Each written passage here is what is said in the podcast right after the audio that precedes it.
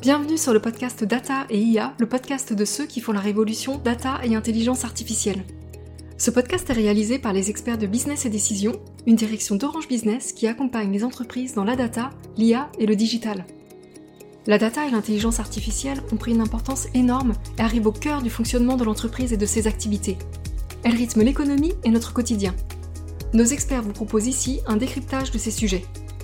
Ce podcast est la version audio de nos webinars et de certains de nos événements majeurs. C'est parti Dans cet épisode, Mick Levy, directeur de l'innovation business, échange avec Cédric O, ancien secrétaire d'État en charge du numérique, sur les enjeux data et IA. Cet entretien a été enregistré en live lors de l'édition 2022 de la matinale Data et IA de Business et Décision. Bonne écoute Bonjour à tous, quel plaisir de vous retrouver aussi nombreux. Alors on va maintenant passer à notre échange avec, avec Cédric O. Cédric qui est l'ancien secrétaire d'État en charge du numérique et qui va nous donner un gros gros cran de recul sur nos problématiques de l'entreprise pour voir comment ça se transpose aussi au niveau mondial, au niveau européen et tous les challenges et enjeux qui vont se poser autour de ce, de ce sujet. Merci Cédric d'être avec nous, c'est un véritable honneur et un vrai plaisir. Cédric, pour démarrer, on peut se tutoyer? Oui, aucun problème. J'ai ce, ce, truc, euh, ok, super, génial. Donc Cédric, tu étais conseiller du ministre de l'économie, Pierre Miscovici, et des Finances entre 2012 et 2014. Tu as ensuite travaillé sur le projet Usine du futur du groupe Safran, Ensuite, tu es revenu aux politiques, tu as fondé le mouvement En Marche avec Emmanuel Macron, tu as été trésorier de sa campagne en 2017, tu l'as ensuite conseillé ainsi que le Premier ministre sur tous les sujets de participation de l'État et du numérique. Et tu as ensuite été donc secrétaire d'État en charge de la transition numérique et des communications électroniques. C'était entre mars 2019 et mai 2022. Exactement. J'ai tout bon? Oui. Classe. Je peux vous dire que j'avais la pression sur le sujet. Top. Alors écoute, on, va organiser notre entretien sur trois thèmes. On va d'abord parler d'économie de la donnée et on va voir comment positionner la France, l'Europe en termes d'économie de la donnée est-ce qu'on va arriver finalement à en prendre une part après tout ce qu'on tout ce qu'a pris tout ce qu'ont pris les Gafa sur le sujet? On va ensuite parler d'un sujet qui est bouillant, celui de la souveraineté des données, et de voir comment on va pouvoir positionner l'Europe sur l'échiquier euh, géostratégique qui se, déroule autour du numérique. Et puis enfin, on va parler des grands enjeux pour les entreprises et des grands enjeux de l'entreprise euh, data-driven. Ça te convient? C'est parfait. Oh bah, génial. Et j'ai tout bon ce matin. Alors allons-y sur, euh, sur l'économie de la donnée. J'ai donné quelques chiffres. On voit que ça devient un vrai sujet finalement euh, pour la France. Ça devient un, vrai sujet pour l'Europe. La Commission européenne elle-même donne des chiffres qui donnent un peu le vertige. Comment on va pouvoir s'y prendre pour que la France, pour que l'Europe devienne des vrais acteurs dans cette économie de la donnée et est un poids dans cette économie? Alors, d'abord, merci pour, euh, pour l'invitation. Bonjour à toutes et bonjour à tous. Euh, avant de répondre à, ta question, Mick, je pense que c'est toujours intéressant de prendre un pas de recul et de regarder en fait dans quoi cette question de l'économie de la donnée s'inscrit en matière de, grandes tendances, parce que ça donne une idée de euh, en levant la tête du, contexte. Je pense que en fait, elle s'inscrit dans un dans un double contexte et qui explique pourquoi c'est absolument crucial. Le premier contexte, c'est euh, la transition technologique numérique qu'on est en train de de vivre et qui est en train, dans quelques années ou quelques décennies tout bouleversé, puisque le, la numérisation de l'économie, euh, ça change les rapports de force économiques entre les entreprises avec l'émergence des GAFA, euh, ça change les rapports de force internationaux, puisque, ça moi je l'ai vécu au quotidien, ça change euh, la démocratie à travers les réseaux sociaux, ça, mm. change, bah, ça change tout, ça change même les rapports interpersonnels entre les gens. Clair. Ça c'est la première tendance, c'est-à-dire que en fait la donnée, c'est, enfin, en tout cas l'économie de la donnée, l'économie du numérique, elle, s'inscrit dans ce contexte macroéconomique-là. Et dans le fond, euh, elle est au cœur de la rivalité entre les États-Unis et la Chine, euh, avec d'un côté les GAFA, euh, qui, sont des actifs souverains pour les États-Unis aujourd'hui, hein, c'est ça, et l'économie de la donnée chinoise, avec les grands acteurs chinois, ce que fait le, gouvernement chinois. Et ça, c'est la deuxième grande tendance qui, qui, structure mais tout ce qui se passe dans le monde aujourd'hui, c'est la rivalité entre les États-Unis et la Chine qui donne au milieu de cette, euh, de cette grande euh, transformation ou transition numérique une espèce de course aux armements, un retour à la guerre froide. C'est vraiment, enfin, il se trouve que moi je suis à moitié coréen, j'étais en Corée euh, la semaine dernière. Tout est surdéterminé par cette course aux armements technologiques. Et au cœur de cette course aux armements. Et par la guerre commerciale qui, qui est associée à cette course aux armements. Et avec un truc assez intéressant qui est que, en fait, la course aux armements technologiques, elle est, elle est très duale, c'est-à-dire que Vous regardez aujourd'hui dans tous les sujets qui sont des sujets euh, quantiques, euh, numériques, cybersécurité, qui sont au cœur des... Là, les grands acteurs sont des acteurs duo. Dans l'intelligence artificielle, comme euh, dans le quantique, par exemple, c'est les GAFA qui, sont les, qui ont les meilleures équipes. Et donc, les États-Unis ou la Chine, l'Europe devant est surdéterminée par ça aussi, investissent et veulent développer leur écosystème économique parce qu'il y a des sujets souverains derrière. Alors et comment donc, on va pouvoir positionner l'Europe pour qu'elle aussi y, gagne un peu et dans, donc, dans toute la question économie pour l'Europe, et ça a été une partie de mon combat, et c'est un combat qui reste entièrement d'actualité, c'est de dire, OK, il y a plein de problèmes, il y a l'inflation, il y a les sujets éventuellement de sécurité, mais le fond du sujet de ce qui va surdéterminer l'avenir de l'Europe, c'est ça. Voilà. Je, je, dis au passage, il n'est pas exclu que l'Europe sorte de l'histoire. Je veux dire, la Chine est sortie de l'histoire avec la révolution de la fin du 19e et début du 20e, et il n'y a rien qui dit que parce qu'on a réussi à faire des trains et des avions, on réussira à faire du numérique. Bref. Euh, un peu flippant là d'un coup. Là. Et donc, en fait, c'est juste, il faut être lucide sur, sur, ouais. sur le sujet. Et ouais. l'innovation, la capacité à changer, devient absolument clé. Et ça nécessite deux choses dans une dynamique d'innovation. C'est un, de faire transitionner les acteurs qui existent et de faire émerger de nouveaux acteurs. Il n'y a pas de révolution technologique qui ne se soit accompagnée d'un renouvellement du tissu euh, économique. Vous l'avez vu d'ailleurs à la fin du 19e, mm. début du 20e, il y a des grands euh, empires économiques qui ont, qui ont, disparu. Et donc, euh, voilà. Et l'innovation, pour moi, c'est trois choses. Euh, c'est un marché, une taille de marché un marché, d'où toute la question sur laquelle on pourra revenir des règles qui sont très inhérentes à la question du data, des, des data, notamment en Europe, compte tenu du RGPD. On va reparler des questions etc., etc. Donc, il y a une nécessité d'avoir une unification des règles et une, le marché le plus grand possible. Ah, mais attention, l'Europe, on est, on est le plus grand marché mondial. Exactement. 100 millions de personnes, et, on est plus gros que les États-Unis. Et on est 27. Et donc, il y a un sujet de créer un marché, créer un marché unifié avec des règles qui permettent à l'innovation, qui à la fois rassurent les citoyens, on y reviendra, mais qui permettent à l'innovation d'émerger. Bon, le RGPD est une réussite euh, mesurée. Le, le, comme ça. Euh... Va, va, va, au bout de l'histoire.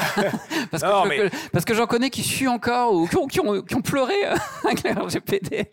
Non, mais moi j'ai toujours considéré que on, on, entre, dans la balance entre innovation et protection, on était trop souvent en Europe euh, du côté, du côté de, la, du de la protection et que les règles étaient insuffisamment souples, notamment pour les PME, notamment pour les startups, etc., etc. Et que, in fine, notamment pour le RGPD, une partie du problème du RGPD, c'est que c'est tellement compliqué de l'ingérer qu'il faut des armées de legal. Et qui est-ce qui ont les meilleures armées de legal C'est les GAFA. Et donc, d'une certaine manière, de temps en temps, on renforce euh, la prédominance des acteurs installés. Mais ça, c'est un échec du RGPD, effectivement, que de ne pas avoir réussi à, en tout cas, je contraindre pense que RGPD, les, les GAFA. RGPD 2 est nécessaire. Donc, pardon. L'innovation, c'est trois choses. C'est des talents de, de l'investissement yes. et un marché. Un marché, j'en ai parlé. Il faut aussi aller vers euh, plus d'intégration des règles européennes.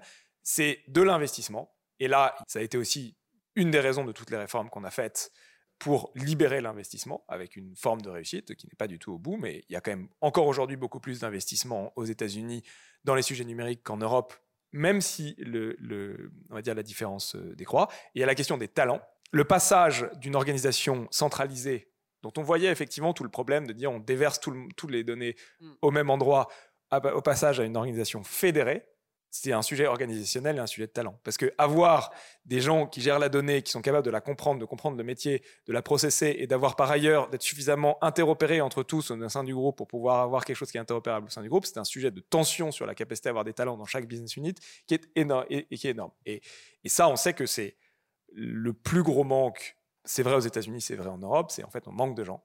Euh, on manque de gens qui sont capables d'ailleurs de faire l'interface entre les métiers et le numérique ou la transition numérique dans l'ensemble de ces euh, de, ces, euh, de ces composantes. Et c'est le, la troisième, euh, le troisième élément. Le fait de pouvoir attirer les talents.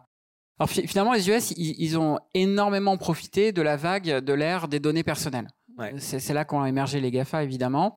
Euh, moi, j'ai entendu Thierry Breton dire il y a quelques mois, donc Thierry Breton, commissaire européen, notamment en charge des questions numériques en, en Europe, et donc Thierry Breton dire on a perdu la bataille des données personnelles, lucide, le garçon. Pour le coup, là, on ne pourra pas lui enlever cette lucidité. Mais il y a un nouveau champ de bataille qui est en train de s'ouvrir sur les données qu'il a qualifiées d'industrielles. Donc, c'est toutes les données qui sont nourries par les capteurs, toutes les données qui viennent des entreprises, toutes les données qui viennent des usines, etc., etc. Et là, il dit, on va avoir des avantages importants à faire valoir en Europe. Alors, comment on peut ne pas perdre cette guerre maintenant? Qu'est-ce qu'il faut qu'on fasse? Et les entreprises, qu'est-ce qu'elles doivent faire pour se mettre en plein dans, dans cette bataille? Euh, alors, je ne suis pas totalement d'accord avec Thierry Breton sur le premier élément. C'est-à-dire que. On n'a pas perdu? euh, la, Non, mais la, la, la puissance d'une économie fondée sur la donnée est assez corrélée à la taille des lacs de données. Donc, il est vrai que sur la question des données de consommation ou euh, des données comportementales dans un certain nombre de domaines, la taille des lacs de données accumulés et qui continue d'ailleurs à croître de manière exponentielle par les GAFA fait que c'est extrêmement difficile de revenir dans la course. Mais quand on parle des données personnelles, on parle aussi de données qui sont à la limite entre la donnée personnelle et la donnée industrielle, entre guillemets, comme les données de santé.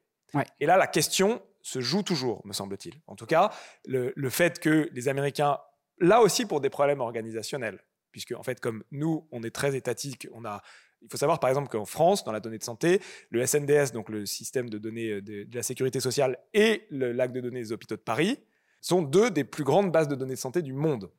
Parce que comme les Américains n'ont Ouais. pas de système de santé intégré et que chacun en fait dépend de sa mutuelle ou de son assurance ou de son hôpital, en fait, ils n'ont pas la taille de données. Donc le sujet peut encore se jouer et il me semble qu'il se joue actuellement. Il y a une prise de conscience. C'est assez intéressant ce que tu disais parce que je, je pense que, en fait, tu parlais tout à l'heure de Gartner et des études que faisait Gartner, et Gartner a une courbe de la hype. Hmm. Et en fait, je pense que dans la donnée, on vient de sortir de la phase de désillusion. Donc, dans la, la courbe de la hype de l'IA à des données, enfin, c'est comme pour toutes les technologies, au début, il y a un très grand enthousiasme. On a l'impression que ça va changer le monde. Tout le monde s'y met parce qu'en plus, c'est un buzzword. On voit très bien de quoi on parle. Les directions générales se disent OK, il faut que je fasse de la data parce que c'est super cool, il faut que j'attire des gens. Puis on se rend compte qu'en fait, c'est super compliqué parce que c'est pas une charge de la cavalerie légère, c'est une bataille des tranchées. Parce que, C'est ça. non, c'est tout c'est siloté, c'est moche, ça, ça marche, ça fonctionne pas. Chose vécue.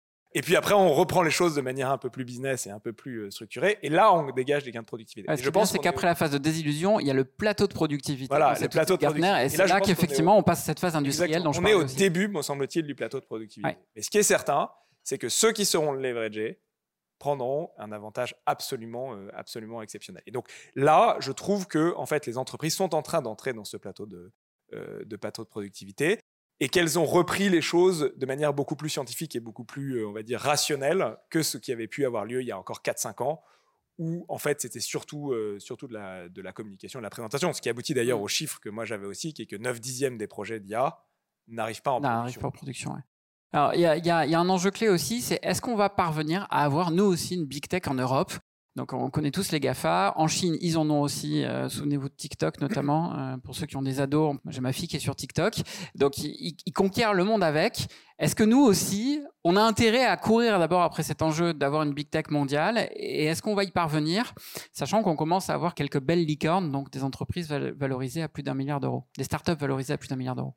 Alors, il y a- deux parties dans la question. Il y a une partie, est-ce qu'on doit courir après ce cadre-là et est-ce qu'on va réussir? Est-ce qu'on doit courir après ce cadre-là Ça étonnera personne si moi je réponds que oui, absolument. Pour une raison assez simple. La puissance financière des GAFA en fait des acteurs majeurs technologiques. Et j'insiste souvent sur cet élément-là, c'est que à l'origine, Amazon, c'est un supermarché en ligne. C'est pas Rocket Internet, hein. c'est pas, Rocket Science. Euh, Google, un peu mieux, mais c'est un moteur de recherche. Facebook, c'est un Facebook, etc. Un trombinoscope. hein. Euh, c'est un, trombinoscope. un Ce que je veux trombinoscope un peu c'est avancé. la, la- la manière dont fonctionne Internet, c'est que vous avez une entreprise qui peut faire des une application de livraison de pizza, qui, comme en fait c'est un- une économie où le, le gagnant prend tout le marché, elle devient tellement importante que la maîtrise technologique devient importante pour elle. Et donc aujourd'hui, les plus grands acteurs du cloud, par exemple, si on, on met, euh, même Microsoft n'est pas une- un acteur natif de cloud. Google, il faisait pas du cloud. Amazon, il faisait pas du cloud. Mais ils sont devenus tellement gros, tellement puissants, ils ont une telle capacité d'investissement que ce qui était un side business est devenu une maîtrise technologique supérieure aux autres. Mais du coup, vous voyez que dans le quantique, les meilleurs, ça reste les GAFA. Dans l'intelligence artificielle, les meilleurs, ça reste les GAFA. À l'origine, un trombinoscope est aujourd'hui les gars qui est capable d'embaucher un prix Turing, etc., etc. Et donc, dans cette économie-là, soit on est capable d'avoir des purs players du numérique qui, parce qu'ils deviennent dominants en Europe, et il y a encore énormément de place à prendre, auront une capacité d'investissement qui font qu'ils se diversifieront sur la technologie, soit, si on n'a pas ça, je pense que ça sera extrêmement compliqué. La deuxième question, c'est... Sur, sur qui tu miserais là? Ah non, Blablacar c'est pas me- non, je... Non, pourquoi? Enfin, vrai marché non, je vais pas-. On le dit en c'est- rigolant c'est parce que le nom difficile est pour, rigolo. euh, non, moi je trouve qu'une une boîte que j'aime beaucoup et que, dont j'estime qu'elle a beaucoup de potentiel, et il y en a plusieurs, c'est Miracle, qui fait de la, Place de marché. des places de marché. Euh, donc Miracle, je crois qu'ils valent 2,4. Enfin, C'était un peu avant le rebate sur les valos, voilà. Euh, mais Mi- Miracle, c'est le leader mondial qui fait des places de marché euh, en ligne. Bon. Shopify, le concurrent de Miracle, ce qui fait, donc, comme tout le monde le sait, les sites internet, bah, Shopify, ça a monté à une valeur de 150 milliards d'euros. Bon, aujourd'hui, ça doit valoir 35, 40 quand même. Une belle marge de progrès pour Euh, Miracle du coup. Miracle, ça doit valoir un milliard d'euros après la- les, les coups de froid sur les valos, mais c'est c'est une, super, euh, c'est une super boîte. Et surtout, ce qui est très intéressant, c'est que c'est toujours la même chose. Ok, c'est une boîte qui fait des, des places de marché. Mais s'ils deviennent leader mondial, ils seront les seuls à faire du place de marché pour tout le monde, pour tous les grands groupes qui font du retail ou pas du retail d'ailleurs. Et donc, la maîtrise peut-être du cloud, on voit qu'ils sont en train de se diversifier par exemple, c'est un très bon exemple. Ils sont en train de se diversifier sur le paiement et sur un certain nombre de choses comme ça. Mais c'est peut-être eux qui vont faire le système de paiement de demain parce qu'ils auront des capacités d'investissement et d'innovation et d'attraction des ingénieurs qui sont extrêmement importants. Peut-être que Miracle, se cassera la figure, ça fait partie du monde de, de l'innovation. Mais ce que je veux dire, c'est que pour revenir à ta question, est-ce qu'on a la capacité de le faire? Oui, je pense. Pour une raison assez simple et très basique, c'est que on a les talents pour le faire. Et on est dans une économie qui est une économie de guerre des talents. À la fin, le succès suit les talents. La réussite américaine, c'est la capacité à attirer les talents du monde entier. Jusqu'à il y a quelques années. Et notamment les talents français. Et notamment les talents français. Jusqu'à il y a quelques années, les gens qui sortaient de l'X, de Centrale ou qui étaient des entrepreneurs, pour se réaliser, ils avaient besoin d'aller aux États-Unis. Il se trouve que depuis quelques années, depuis 3, 4, je dirais 3 ans, il y a une inversion de l'attractivité relative dans un certain nombre de domaines, notamment le domaine du numérique, de l'écosystème européen. Ce qui explique d'ailleurs l'émergence des licornes et d'un certain nombre d'écosystèmes ici. C'est que pour des raisons irrationnelles, l'élection de Donald Trump, les feux dans la Silicon Valley, euh, la qualité de vie euh, et le coût de la vie euh, à, Palo, enfin à San Francisco et Palo Alto, plus le développement d'un écosystème intéressant en Europe, on a des talents qui restent ici. Mais il ne faut pas s'y tromper. Faire émerger une licorne, c'est super, ça reste 600 fois moins de valorisation que Google ou Facebook. Donc, on n'est pas du tout au bout du chemin. On doit poursuivre euh, ce, chemin-là. Mais ça mettra 5 à 10 ans. La Silicon Valley, ça date de 1957. Hein. Hmm. c'est un euh, écosystème donc, très, très particulier. Mais je suis assez optimiste parce qu'en fait, je corrèle ça à la capacité à garder des talents. Et hmm. ce que je voyais en tant que ministre, c'est que des jeunes qui partaient il y a 5 ans ne partaient plus. Il y avait même une forme de, de dynamique de retour d'une partie d'entrepreneurs qui revenaient, euh, qui revenaient en français. Bon, bah ça, ça donne de l'espoir. Et puis j'en ai vu quelques-uns qui ont sorti leur portable pour acheter des actions Miracle directement. Ah ils sont, ils sont pas cotés, évidemment. Mais, ah, ils sont pas cotés. non, ils sont pas cotés. Bon, dommage. Il faudra trouver d'autres moyens alors. Alors je propose qu'on passe au, au, deuxième thème de notre échange, qui est un sujet bouillant, celui de la souveraineté, et que j'aimerais qu'on pose comme ça. D'ailleurs, tu as très bien présenté le contexte. Aujourd'hui, ça se joue de manière très bipolaire sur la tech euh, mondiale entre la Chine et les États-Unis qui ont à la fois une guerre euh, commerciale, à la fois une guerre numérique à aller de plus en plus vite. Et ça s'accompagne aussi d'un autre, euh, autre phénomène que tu as commencé à esquisser, qui s'appelle le splinternet. Donc le splinternet, c'est qu'au départ, on avait un Internet réellement mondial et qui là, peu à peu, est en train de se splitter. Donc la Russie a créé son propre Internet, la Chine, avec son Great Firewall, a créé son propre Internet. Les États-Unis sont en train de sortir tous les équipements chinois, notamment de Huawei, etc. Comment se positionne l'Europe euh, sachant qu'on n'a pas pris des actions ni pour les États-Unis ni pour la Chine. comment on va se sortir, nous, euh, dans ce splinternet Alors, je pense qu'il y a deux euh, dynamiques qui sont importantes et qui vont très fortement impacter les business dans les années qui viennent. Une qui est certaine et une qui est, plus incertaine. La première, c'est la séparation des, on va dire, des sphères économiques et des sphères technologiques entre d'un côté le, monde occidental et de l'autre côté les pays libéraux, la Russie, euh, la Chine, etc. Je pense que je pense que c'est un gros problème, y compris de sécurité euh, collective à la fin, collectif, euh, politique aussi et pas et que, ça y va. Oui, oui. Bah, le problème c'est que quand on fait plus de, commerce avec les gens, on leur fait la guerre à la fin. Mais, mais malheureusement, ce que je vois actuellement, en tout cas la dynamique actuelle, c'est qu'il y a quand même une séparation très forte de, des domaines numériques et technologiques chinois on va pas parler des Russes. Honnêtement, la vérité, c'est que les Russes, on s'en fiche. dans l'économie mondiale, c'est pas grand-chose. Le vrai sujet, c'est Chine-US. Les Russes, c'est un problème pour les Européens, pas pour les Américains. Donc il y a ce, truc-là qui est assez évident, dont tout le monde parle. Moi, ce que je pense, et qui est un énorme sujet, mais j'imagine les gens dans la salle l'ont vécu, c'est que l'autre euh, séparation d'Internet qui est en train d'avoir lieu de manière beaucoup plus euh, euh, sournoise, c'est une séparation d'Internet entre les, les États-Unis et l'Europe. Pour une raison assez simple, c'est qu'il y a une demande de régulation d'Internet qui est assez légitime, à dire vrai, euh, de la part des, Européens.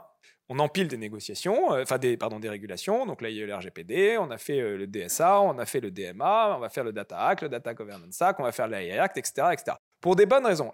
et je, je, je, sors du fait, est-ce que ce sont de bonnes ou de mauvaises régulations? Ce sont des régulations qui arrivent. Bref. Et il y a les décisions dites Schrems 2, donc sur l'hébergement des données. Si on tire le fil de Schrems 2. Donc la, décision. Attends, Schrems 2, juste peut-être pour expliquer pour tout le monde. On avait le Privacy Shield, donc qui était un accord transatlantique entre les États-Unis et, l'Europe, qui permettait qu'il y ait des échanges de données et qui permettait que les Gafa puissent exercer, notamment dans un cadre réglementaire, les échanges de données entre les États-Unis et l'Europe. Sauf que patatras, il y a un avocat qui s'appelle donc Max Schrems qui est venu invalider euh, le Privacy Shield. Ça s'est passé sur un feuilleton, moi qui m'a passionné. euh, C'était en plein été, c'était génial. Il se passait un truc tous les jours avec le Conseil d'État et tout, fantastique. Euh, et donc ça a invalidé le Privacy Shield. Et donc aujourd'hui, on n'a plus Ouais. d'accord transatlantique. Alors, en fait, et donc, ce que ça dit, très concrètement, hein, la décision de la Cour de justice européenne. Donc, plus haute juridiction de l'Europe, hein, Ouais, et donc, précisons-le. il n'y a pas. Enfin, c'est comme si la, la Cour suprême américaine décide. C'est-à-dire, l'Europe ne peut pas légiférer contre une décision de la Cour de justice de l'Union européenne. Parce qu'elle se réfère à la Charte des droits fondamentaux. Et donc, le- d'ici vous changez la Charte des droits fondamentaux, c'est comme euh, faire un reset sur la Constitution française, ça n'arrivera jamais. Bref. Euh, elle dit, c'est assez simple, on a, fait une- on a défini un niveau de protection pour les données des Européens. Ce niveau de protection doit s'appliquer quel que soit le provider de solutions technologiques ou de- ou d'hébergement. Bref. Et donc, Amazon, vous êtes soumis à un certain nombre de législations américaines, même si c'est la filiale d'Amazon euh, France, même si, etc. Et donc, vous n'avez pas le droit de processer les données des Européens. Parce que vous n'offrez pas, au regard de la loi américaine, Le même la même niveau de garantie. Et le Privacy Shield, qui était l'accord entre euh, les Unions européennes et les Américains, n'est pas de niveau suffisant. Donc ils l'ont fait tomber. Ce que ça veut dire, ça veut dire qu'une entreprise dont la maison mère est aux États-Unis n'a pas le droit de processer des données d'Européens. On n'a pas tiré le trait de ce que ça voulait dire, et par ailleurs, il y a de nouvelles, un nouvel accord plus protecteur qui est en négociation. Je vous dis vraiment ce que j'en pense, c'est qu'il va y avoir un accord Privacy Shield 2, et il va y avoir un Schrems 3. Et Euh, à la Schrems fin, a déjà annoncé, euh, le, le jour où on parlait de cet mais- accord, il a dit Moi, je suis prêt. et à la fin, qu'est-ce que ça veut dire? Ça veut dire que tant que les Américains n'enlèveront pas certaines de leurs législations extraterritoriales sur la capacité de l'État américain, en dehors, sans, faire, sans passer par les, ju- les, les juridictions européennes à avoir accès aux, aux données européennes, les hyperscalers ne pourront pas, on viendra par ailleurs aux questions après sur les accords entre les uns, Ouais. en leur nom, traiter les données des Européens. Bref, c'est un excellent exemple qui montre que on ne parle pas d'une division technologique, on ne sera pas sur les mêmes protocoles. Mais si c'est vrai, ça veut dire que ce que les Américains demandent à TikTok, c'est-à-dire, en fait, vous avez TikTok Chine, et maintenant vous allez créer une société à capitaux majoritairement américains qui s'appelle TikTok US, et c'est TikTok US qui va gérer les données, et vous aurez donc deux applications différentes. Si on tire le fil, pourrait s'appliquer de la même, exactement de la même manière, mais vous tirez le fil, ça veut dire que Facebook ne pourrait pas le faire, etc. etc. D'où les menaces de Facebook il y a quelques mois en disant, mais moi je vais fermer les- mes données en Europe. en Europe. Où- Bref, Où on a répondu euh, Chiche. tout le, ouais, on a. Globalement, Non, mais ça. tout le sujet, c'est que, et ça va mettre, évidemment, c'est des sujets de long terme, etc. Mais si on tire le fil, je ne vois pas là les Américains se rapprocher du corpus euh, réglementaire européen pour des raisons de. Ils n'ont pas d'accord transpartisan sur le sujet, et ça ne correspond pas à leur philosophie euh, politique et démocratique. Nous, on continue à, ré- à réglementer. Il pourrait y avoir, un, on va dire, une, sé- une- une sécession euh, entre euh, les deux univers réglementaires qui, en matière de business, est une révolution totale. Et moi, je me rappelle très bien de l'été dont tu parles. Moi, j'avais eu plusieurs euh, Oui, toi, t'as pas dû CEO passer de bonnes vacances, toi. non, mais Moi- CEO j'ai de grands aimé, groupes mais- qui m'avait dit mais je comprends pas ce que me disent mes équipes legal. Ils me disent des trucs de fou. C'est-à-dire, moi, je suis chez Amazon, j'ai plus le droit d'être chez Amazon à terme. Alors, je l'ai vu chez des clients. hein. Je peux te dire Euh, que je prends Amazon, fait des euh, cheveux blancs. Ouais. et- Ouais. Et en fait, il y, a- il y a eu une affaire de déni collectif. C'est-à-dire, tout le monde a dit non, mais c'est beaucoup trop gros. En fait, ça va pas se passer. La vérité, c'est qu'à la fin, si la Cour de justice européenne, elle fait un Schrems 3, un Schrems 4, il faudra en tirer les conclusions. D'où d'ailleurs tous les, les accords sur Bleu, sur GoTH, etc.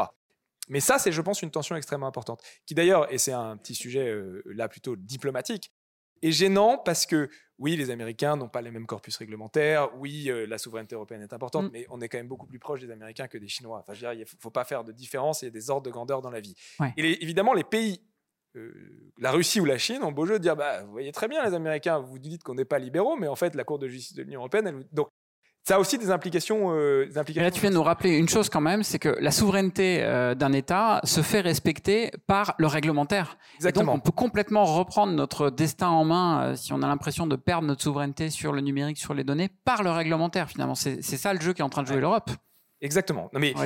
L'Europe ne fait rien de dire quelque chose que- qui est très évident, qui est de dire bah, quand je vote des lois, il est normal qu'elles s'appliquent à mes citoyens, quelle que d'accord. soit la nationalité. Et d'ailleurs, les Américains qui nous reprochent beaucoup ces Ouais. législations, quand on leur dit bah, non mais attendez, euh, quand vous votez des lois pour les Américains, euh, si nous on dit c'est pas valable chez nous, Bien Vous allez sûr. nous dire, euh, mais euh, voilà. Donc, Et il y a, et y a, il y a un épisode normal. en ce moment qu'il faut surveiller de très près sur le sujet, c'est le rachat de Twitter par Elon Musk, où il menace d'avoir euh, moins de modération, moins de protection des données, et où Thierry Breton, là aussi, a été hyper clair, à la fois sur Twitter, dans des émissions et dans des communiqués de presse officiels, en disant, écoutez, si vous respectez pas les règlements européens, Twitter non, mais ne il va, il va en payer. Europe. Enfin, à la fin, d'abord, je sais pas si Twitter va rester, parce que. Oui, ça pose Alors, j'ai vu qu'il avait vu Tim Cook et que finalement Tim Cook lui a dit qu'il ne déréférencerait pas, ce qui est pire pour lui que tout ce qui peut se passer. Ça, c'est au sujet. Euh, euh, mais, euh, ce qui pose d'ailleurs d'autres questions. Mais Twitter, ça, c'est assez simple. On a voté une loi qui dit que s'ils font pas les efforts de modération sur là, on leur, on leur mettra, je crois que c'est 6% du. de- Ça peut aller jusqu'à 6% ouais, c'est de leur, amende de chiffre 6% de leur mondial. mondial.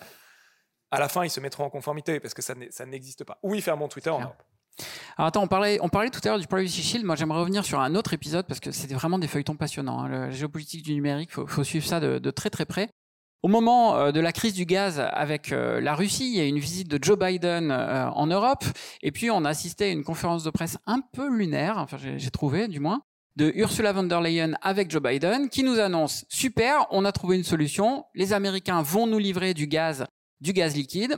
Et puis quelques minutes plus tard dans la conférence de presse, super, on a trouvé une solution, on va remettre en place un privacy shield. Et donc ça a quand même laissé l'impression qu'on avait, qu'on était venu troquer finalement du gaz contre nos données personnelles. Ce que moi je trouvais passionnant parce que ça montre encore une fois la valeur des données. Euh, là, à l'échelle mondiale, c'est- incroyable. On le compare réellement à du gaz.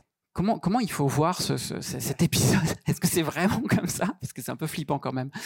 Alors, je pense que quand on pense à l'Europe et quand on est euh, français, il faut toujours avoir deux choses en tête, qui est une manière de répondre à ta question. Un, c'est qu'on s'en sortira pas sans l'Europe. Je veux dire, dans la géopolitique internationale, la France toute seule s'en sortira pas. On a besoin de l'Europe. L'Europe, c'est compliqué. Les négociations européennes, j'en ai fait beaucoup, c'est pas drôle. On se rend compte que les gens sont très différents en Europe, mais on s'en sortira pas sans l'Europe. Donc, on ne peut pas décider parce que les Allemands ou les Noirs font comme ça que euh, on fera sans eux. Ça marchera pas. Ça, c'est le premier principe. Notre, notre échange. Et le deuxième on principe, a parlé que de l'Europe. toujours avoir hein, en tête, c'est que les Allemands, ils payent leur retraite en vendant des bagnoles aux Américains et aux Chinois. Et que s'ils vendent plus de bagnoles aux Américains et aux Chinois, ils payent pas les retraites. Et ça, c'est le deuxième principe de réalité en Europe. Et donc, faut naviguer entre les deux. Retenez bien le deuxième. Je propose qu'on passe à la troisième partie de l'entretien avant que je me fasse étriper sur le timing parce qu'on me fait des signes dans l'oreillette que je n'ai pas, qui sont les enjeux pour les entreprises. Alors moi, je rencontre plein de clients qui sont face à un véritable dilemme vis-à-vis du cloud. Où ils se disent, moi, j'ai envie d'avoir une attitude responsable vis-à-vis du traitement de mes données, euh, et en même temps, je me dois d'être le plus compétitif et d'aller sur les meilleures solutions. Donc, d'un côté, on me dit, va sur AWS, va sur Azure, va sur GCP, Google, parce que c'est là que tu as les meilleures solutions, que tu vas pouvoir le mieux traiter tes données. Je crois que c'est une réalité technologique, en tout cas que nous on voit à peu près tous les jours sur le terrain. Et d'un autre côté, on dit ouais, mais attention, il y a le Cloud Act qui fait que euh, bah, c'était pas très très sécurisé vis-à-vis euh, de cette indépendance qu'on cherche à mettre avec les États-Unis et de la souveraineté des données. Comment on répond au dilemme de tous les gens que tu as devant la salle? Parce que cette question se pose à peu près dans toutes les entreprises. Bon, alors ça, c'est un sujet Cédric, tricky aide- pour moi. aide-nous. non, mais je vais, je vais le dire euh, avec des concepts assez simples. Un, le sujet du cloud, c'est le sujet le plus difficile que j'ai eu à traiter, probablement. Le plus complexe, et on est très loin d'en être sorti. Pour une raison assez simple, le cloud est un sujet de souveraineté. Le cloud est un sujet business pour les entreprises parce que surdépendre d'hyperscalers et se mettre dans les mains même de deux hyperscalers qui sont en, solution, en situation d'oligopole, si on dit les choses, est un risque business extrêmement important. Et en même temps, ce qu'on sait, c'est que la compétition est assez limitée et que les capacités des acteurs européens à déployer des, solutions qui ont le même niveau de service dans le monde entier, la même modularité, la même capacité à industrialiser un certain nombre de choses, est limitée, disons-le comme ça. Et ça, ça a été le dilemme dans lequel, au gouvernement, on a toujours été confronté, ils sont d'ailleurs toujours confrontés à ce sujet, c'est que l'intérêt du gouvernement français et l'intérêt des Européens, c'est d'avoir des acteurs du cloud européen. Et donc, d'une certaine manière, pourrait être de favoriser des acteurs du cloud européen pour une raison de maîtrise technologique et de maîtrise souveraine. Mais il est parfois contradictoire avec l'intérêt business et d'intérêt général qui est de dire de certains business qui disent mais attends, moi le cloud c'est un, c'est une donnée de base de ma compétitivité. Si tu m'interdis d'avoir- d'être au même niveau que tous mes compétiteurs internationaux, et ben dans l'énergie ou euh, dans la santé, bah en fait c'est juste tu vas obérer la compétitivité de tel ou tel secteur. Mm. Donc il y a, il y a deux principes d'intérêt général qui euh, sont euh, en conflit. Moi, je pense que la question, elle se résout de manière avec des principes de bon sens. C'est pour ça qu'on a fait, en tout cas qu'on a autorisé les principes, qu'on a promu même, on va le dire comme ça, d'une certaine manière, des accords entre les hyperscalers américains et des entreprises françaises, où en fait, je, là, je veux réparer quelque chose. C'est-à-dire, oui, théoriquement, le Cloud Act s'impose à ces entreprises américaines, même si elles sont minoritaires dans ces alliances. Mais en fait, la vérité, c'est que ces alliances-là, euh, Google, Thales, euh, euh, Orange, Capgemini, euh, Microsoft et peut-être, on espère, Amazon et d'autres. Avec Bleu, Ils sont montés de telle manière que même si les Américains veulent accéder aux données françaises, ils ne peuvent physiquement pas. C'est-à-dire, c'est pas un sujet juridique, c'est un sujet physique d'organisation, de qui a accès aux données, de comment les processus internes sont, sont montés. On parle d'accès juridique. Je veux dire, quand on parle d'espionnage, là, je vous rassure, la non, va chercher aussi bien chez OVH que chez n'importe lequel d'entre nous. On ne peut pas s'en soucier au quotidien, ça, puisque même, même Emmanuel Macron a eu ces problèmes-là. Donc. C'est autre chose. Et donc, on a fait ça pour donner un accès. Sur, sur, Bleu, rappelons hein, euh, l'idée, hein, c'est donc de créer une entreprise de droit français qui utilise les technologies, en l'occurrence Azure de Microsoft, mais qui sont opérées uniquement par Orange, Capgemini et donc, pour, euh, pour, pour effectivement euh, faire, Ça permet de donner une sécurité juridique en donnant l'accès à la technique qui est la même que dans le reste de Microsoft, de Google ou de Amazon. Donc, la Maintenant, je pense qu'il y a une forme de responsabilité. Et je le dis comme ça, et je le dis vraiment. Je sais, je sais, enfin, j'ai discuté avec des tonnes de CDO, de DSI, et je sais à quel point c'est facile ou pas facile. Donc, je suis très conscient. Mais je pense qu'il y a une forme de responsabilité des entreprises françaises à dire que sur les cas d'usage où ils peuvent avoir recours aux entreprises françaises, il faut qu'ils le fassent. C'est dans leur intérêt de long terme. Souvent, ça emmerde le DSI, ça emmerde les équipes de la DSI parce que euh, ça fait euh, deux systèmes, parce que mes gars, ils ont été formés sur Amazon et ils savent pas faire ça faire sur OVH. Je le sais. Euh, et je vois très bien ça. Mais sur le long terme, je pense que là où on peut le faire, il faut le faire. Voilà. Et l'État ne peut pas l'imposer parce que, c'est, parce que ça marche pas comme ça le business. Mais je pense que c'est une forme de responsabilité collective. Ok. Alors j'ai une autre question euh, sur un sujet qui est bouillant aussi, qui est donc le sujet de l'écologie, dont on n'a pas arrêté de parler là tout au, tout au long de la matinée et sur lequel on va continuer évidemment. Comment on peut aider les entreprises à faire les efforts qui sont demandés? Cette réduction de l'empreinte carbone, euh, alors certains nous ont dit de couper les box la nuit, super, d'arrêter d'envoyer des vidéos de petits chats, bon, génial. Euh, dans les entreprises, on peut l'appliquer avec des petites mesurettes aussi que vont prendre chaque entreprise parce qu'elles sont globalement responsables, mais à un moment donné, il va falloir accélérer plus sérieusement. Comment on peut aider les entreprises? Qu'est-ce qui va être fait et comment on peut s'y prendre pour euh, résoudre ce défi du millénaire, euh, littéralement quoi? Alors, bah, c'est un sujet sur lequel j'ai vu assez arrêtés et, parfois, la, dire, la teneur du débat public m'agace pas mal. Euh, nous parler des petits chats. Euh, j'ai parlé des petits chats et, même de ce qu'a dit le gouvernement. Hein, je le dis, même de ce qu'a dit l'ADEME jusqu'à il y a quelques jours. Ah. Alors, un, d'abord, c'est assez simple. C'est-à-dire que il y a, je crois, un tiers de la population mondiale qui vit avec moins de 3 dollars par jour. Donc ces gens, ils vont continuer à, monter euh, en niveau de vie. Il faut qu'ils continuent à monter en niveau de vie. Donc ils vont devoir consommer plus. Et donc il va falloir qu'on consomme plus avec des ressources qui ne sont pas plus... Euh, euh, qui sont limitées, qui, restent limitées. Et, on peut pas... Et donc, tout le sujet est un sujet d'efficacité. C'est-à-dire qu'on doit entrer dans une économie qui est une économie de la précision et une économie de l'efficacité et de la rareté. Et pour faire ça, on a besoin d'innovation, on a besoin de beaucoup plus connecter. C'est une théorie mathématique euh, qui s'appelle la loi de Shannon. Plus il y a d'informations dans un domaine, dans, un système, plus il y a d'efficacité. Et donc on a besoin de massivement connecter. Moi, je l'ai vécu quand j'étais chez Safran. Quand on connecte euh, une usine, on est beaucoup plus efficace, on consomme moins, on on, diminue à peu près la consommation énergétique par un tiers. Je crois que c'est les ordres de grandeur. Et donc on a besoin de le faire.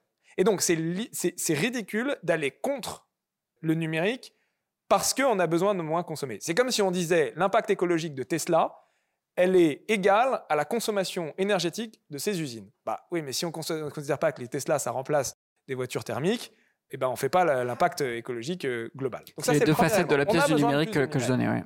On a besoin de plus de numérique. Il y a aussi une autre version qui est la version de la décroissance, mais moi je fais partie de ceux qui pensent que la décroissance, c'est la guerre. Donc ça, c'est le premier truc. On a besoin de plus de numérique. Deuxième chose, c'est que oui, le numérique et les boîtes doivent faire un effort sur sa consommation propre. Et alors là, il faut regarder les ordres de grandeur. Il faut arrêter de dire n'envoyez pas, n'imprimez pas d'email et envoyez moins d'emails. Ça, ça compte pour rien. Et là, c'est là que je dis que je suis assez contre ce que même a dit euh, l'ADEME. Euh, c'est le truc de quand vous envoyez un email, c'est une, ampoule qui, reste allumée 20 minutes. C'est n'importe quoi. Ils sont revenus sur ces chiffres. ils, ont, ils ont changé leurs chiffres il y a une semaine. Et c'est n'importe quoi. Ce n'est pas vrai. Exactement. Le vrai sujet de la consommation du numérique, c'est les devices et les équipements. Donc, quand les entreprises veulent attaquer leur sujet de leur consommation numérique ils peuvent éventuellement, euh, enfin, je pense que c'est bien avoir recours à des data centers qui utilisent de l'énergie verte, mais surtout, il faut s'occuper de son parc, télé, parc téléphone, de son parc informatique et de ses télévisions, je veux dire, enfin, ou des écrans qui sont dans le. Ça, c'est le premier élément. Rappelons, le chiffre, c'est 79% de l'empreinte carbone numérique qui est dédiée au, à, la, production et au transport des devices. Ça, nos ordinateurs, les téléphones, les télés et autres. Et tout le reste, c'est vraiment de la littérature. Il faut s'occuper des devices. Et il y a une manière de peser de manière collective. Je vais le dire de manière un peu directe. Il y a beaucoup d'entreprises qui racontent qu'ils impriment moins d'emails, blablabla. Bla, bon, tout ça, ça sert à rien. Je veux dire, si les entreprises. on est clair ce matin. Elles, veulent. Euh, je dis les choses assez ah, directement. si les entreprises, elles veulent, elles veulent avoir un impact, elles peuvent, un, à leur propre borne, travailler sur les équipements et de se mettre d'accord pour faire pression sur Microsoft afin que Windows 11, il n'y ait pas d'obsolescence programmée, et Windows 12 demain, et se mettre d'accord pour aller faire pression collectivement. Mais là, c'est, il ne peut y avoir qu'une, même euh, la plus grande entreprise française ne pèse pas face à. Voilà. Et pour faire peser, pour peser collectivement sur ceux qui fournissent du soft qui rend le hardware euh, obsolète, pour dire, écoutez, là, vous foutez de notre gueule. Eh, pardon de dire avec ces mots. Non, non, tu peux. Mais je pense que c'est les. Maintenant qu'on a parlé des vidéos petits chats. non, mais c'est les deux manières de faire vraiment avancer la cause de l'empreinte euh, écologique du numérique. Tout le reste, c'est sympathique, mais quand on est euh, un peu scientifique et comme on est dans la data, il faut être euh, assez euh, clair. ça sert pas à grand chose. Ok. Donc en tout cas dans les DSI, pour chacun de nous, ça veut dire faire durer le matériel dont on dispose le plus longtemps possible. Je crois que c'est vraiment l'enjeu clé. Merci beaucoup Cédric. Merci. Je crois qu'on peut applaudir. C'était passionnant.